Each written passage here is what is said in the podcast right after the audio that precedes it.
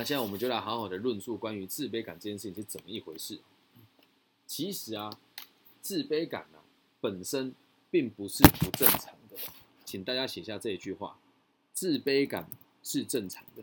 对，写下来，自卑感是正常的，自卑感是正常的，可以吗？好，给你们写一下哈。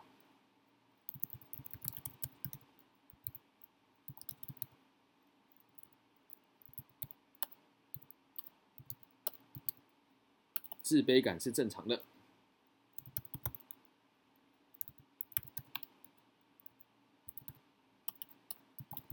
好，那我们继续往下看。它是人类的人类状况里所有改善的原因。好，给出的答案呢？人类真正的进步、改善状况的原因，都是来自于我们的自卑感。那至于为什么这么认为呢？我们继续继续往下说。举个例子。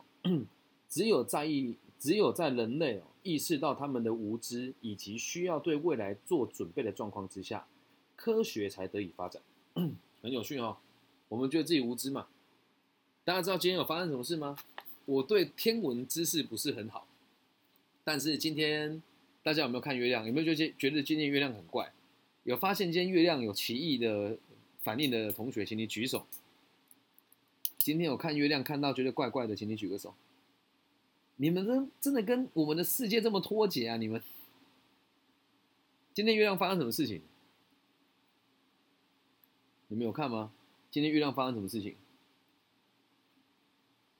没有人发现。月亮月食哦。对啊，今天月食啊！你们不知道吗？红红的。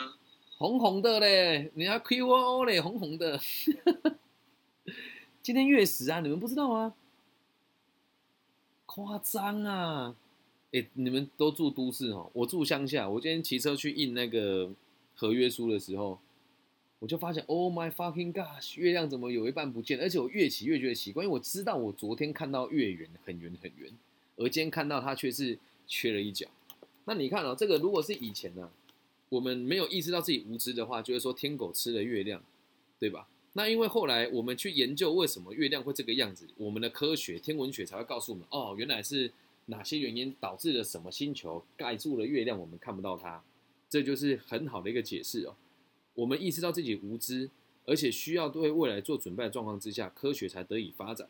好，所以自卑感呢，是人类努力改善环境、更了解宇宙、更能够处理生命的结果。你说它是原因，它还是结果？因为自卑，所以我们才会认真嘛。其实啊，对阿德勒而言呢，人类的全部文化呢，皆是以自卑感为基础的。假设呢，我们能够想象有一个外星人哦，用很公正的角度来到地球，他在观察一切之后，他会这么说：这些人类所拥有的所有的这些结合跟设施，结合就是我们的合作嘛，哦，都是为了获取安全感所做的所有的努力。他们为了抵挡雨水所建造的这个屋顶，为了这个防御，为了御暖，为为了取暖所建造的这个衣服，还有为了方便我们移动所铺设的马路，都是在显示出他们认为自己是地球上最错的、最脆弱的一种生物。所以人类确实是最世界上最脆弱的生物。我们没有狮子或猩猩的力气啊！很多动物在落单的时候，比我们还要更有能力应付生命的难题哦。有些动物以结合来弥补他们的脆弱，他们成群结队。但是我们会发现呢，人类啊会比任何生物还要更需要合作，而且是来自于非常基本的合作。我们要一个人在丛林里面生存下来很难呐，啊，所以啊，再往下看，人类的小孩特别脆弱，需要非常多年的照料和保护。对，像我女儿四岁啊，她现在四岁了嘛，你知道她两岁以前，我睡在她旁边都很怕自己把她压死。有当过爸妈应该都都有这种感觉，你睡在旁边你很怕自己把她压死。由于每个人呢都需要经过这个年幼的脆弱的阶段，所以如果不合作呢，你就得完全接受这个成长环境的操控，也就是说，你只能任凭别人摆布你嘛。因此，我们能够了解哦，一个从来没有接受过合作训练的小孩啊，为什么会发展出悲观的个性，以及具有一种久久不治、以久久无法去除的这个自卑情节，对吧？我们可以理解到，一个没有接受过合作训练的小孩，就会觉得悲观，跟永远都觉得自己什么都做不到。我们也可以了解到，即使合作的个体啊，即使最诶，即使最合作的个体哦，也将持续的遭遇这些问题。什么叫最合作的个体哦？一个在能一个能够非常的与团体合作的人呐、就算他能力再强，他也会一直不停的遇到这些问题，就是需要不停的跟团体相处，需要不停的跟别人合作。我听到这边的时候，我觉得很讲的真的很有道理。就像我现在准备跟这个某个平台签约的时候，也是这个样子啊。我现在还要问他们我的合约怎么签？你们知道拿这个合约在签很麻烦哦，就是你的旗缝也要盖章，而且他要要求我用指纹去盖，然后每页的右上角的这个浮水印我都还要再签一次自己的名字。我这么做也是为了配合他们，毕竟这个群体是我第一次遇到，而且法律跟台湾的某一些地方又不大一样，所以我们每个人都在试着和别人合作。在透过每一次合作来选择你想要面对生命的基本的态度嘛，所以没有一个个体哦能够发现自己完成自己最终的优越目标。我们每个人只要活在世界上，都是还没有圆满的状态。那什么叫圆满呢？圆满就是你达到你最真正觉得最优越的目标，就叫做圆满。那也不会有一个人能够成为自己环境中真正的主宰啊。我们已经没有像以前那种那种皇帝的那一种逻辑吧。就算你是皇帝也是一样，你也不可能成为自己环境的主宰啊！你幼主即位，绝对是后宫哎宦官干政，或者是这个母权干政嘛。那等到你日薄西山了之后，你又要开始被别人支配啊。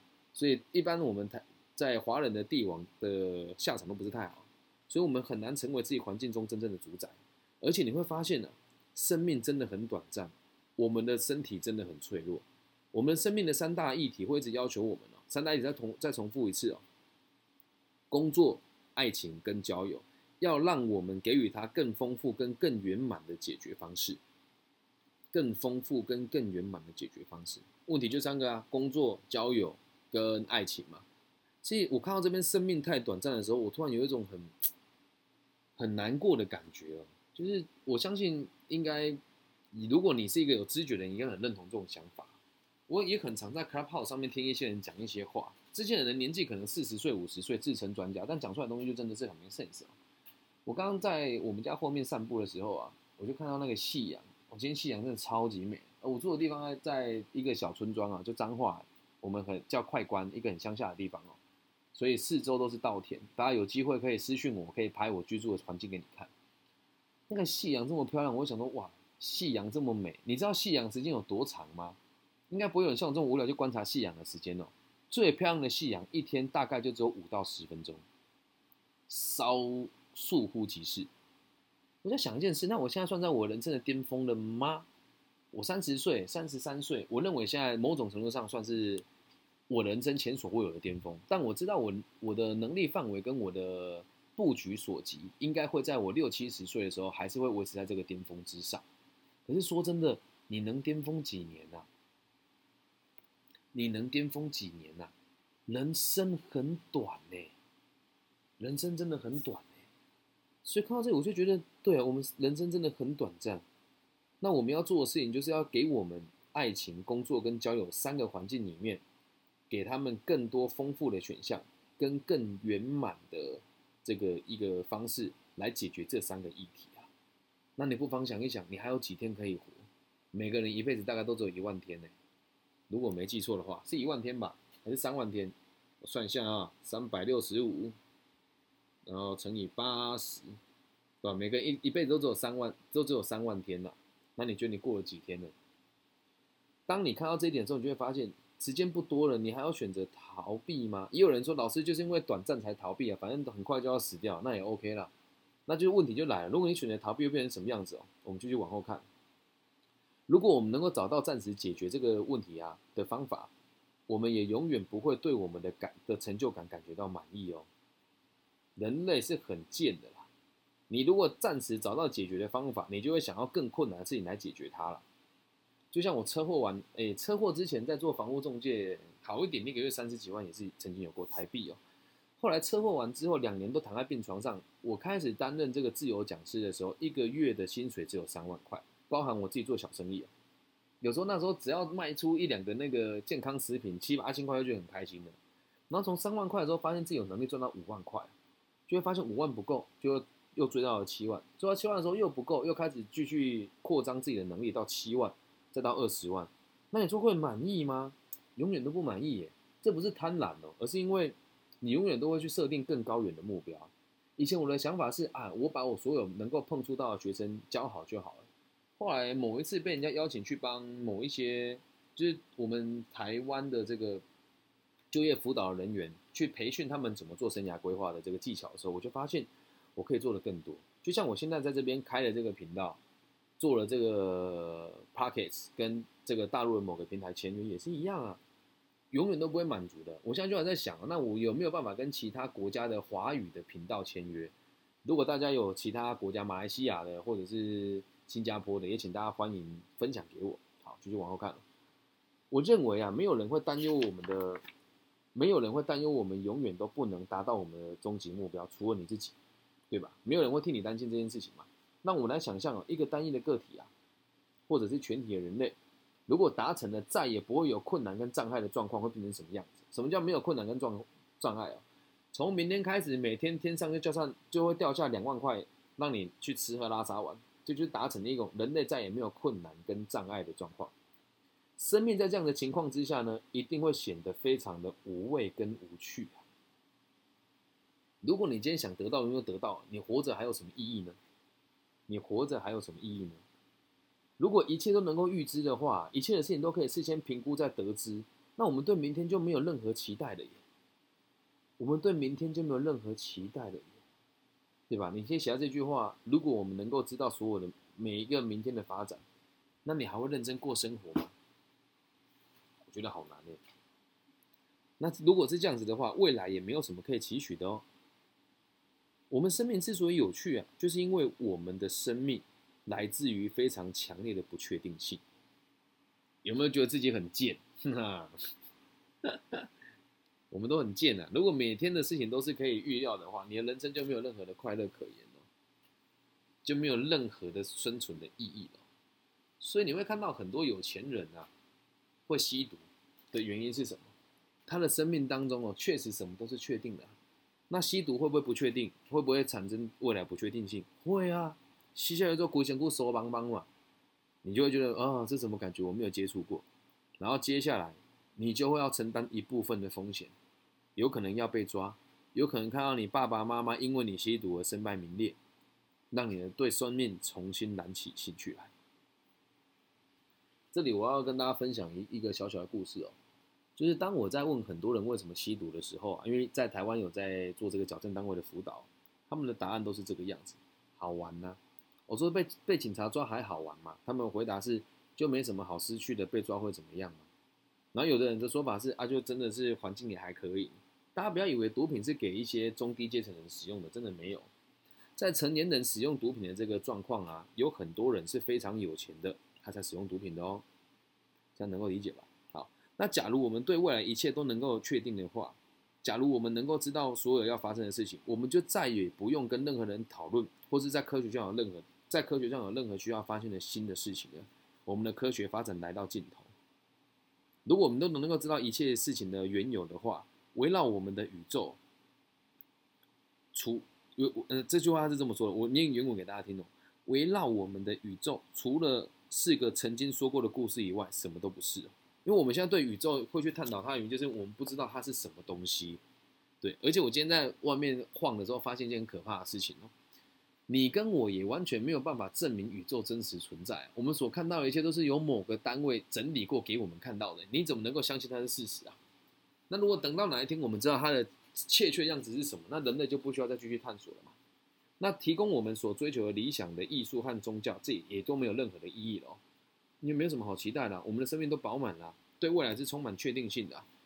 那艺术跟宗教存在就没有任何意义了。那充生命呢？生命之所以有趣哦，是因为。我们充满了挑战，也请大家把这句话写下来。我觉得这句话写的特别好。生命充满无穷尽的挑战，是人类的福气。生命充满无穷尽的挑战，是人类的福气。就跟你打电动一样啊，每次都选那个 normal 的难度，有什么好玩的？跟打排位一样啊，注册新账号去小账店人家有什么意义啊？打起来就不好玩了嘛，对吧？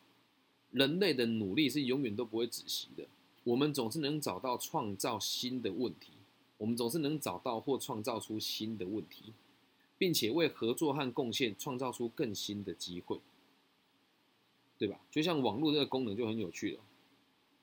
网络是新的东西吗？其实我认为也不是啊，它只是一个能够让我们合作跟贡献更快速的平台而已啊。我们都能够创造出新的问题。你讲一句难听一点的，我们网络存在的条的的真实的状况是什么？